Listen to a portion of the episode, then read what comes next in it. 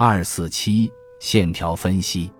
有一种方式，即利用复杂几何形状是由更为简单的形状构成这一事实，可以教会计算机通过分析物体局部特征来辨识几何形状。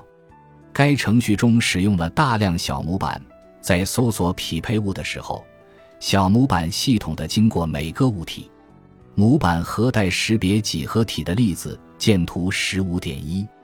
模板由正、负两类传感器组成，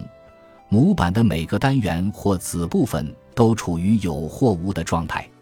图中这个模板只有六个单元，而且因为这些组成部分的排列方式，这个模板可能很适合用于识别物体的左侧边缘。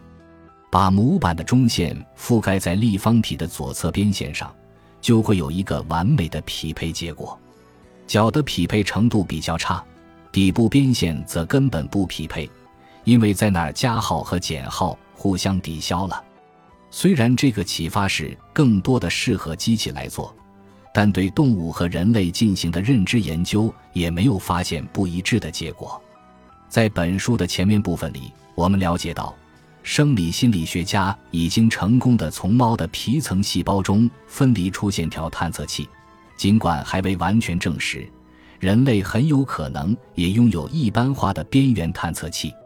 刚才描述的这个系统有个困难，就是完成简单的模式识别需要大量的模板。还有一个问题是刺激的良好性，大多数几何形状有着时而鲜明、时而模糊的边缘。或者时而明亮、时而暗淡的边缘。假如待识别的形状能先转换成全部由线条构成的图形，那么通过使用模板就可以确定线条的方位，这就大大简化了通过线条辨认来完成的模式识别。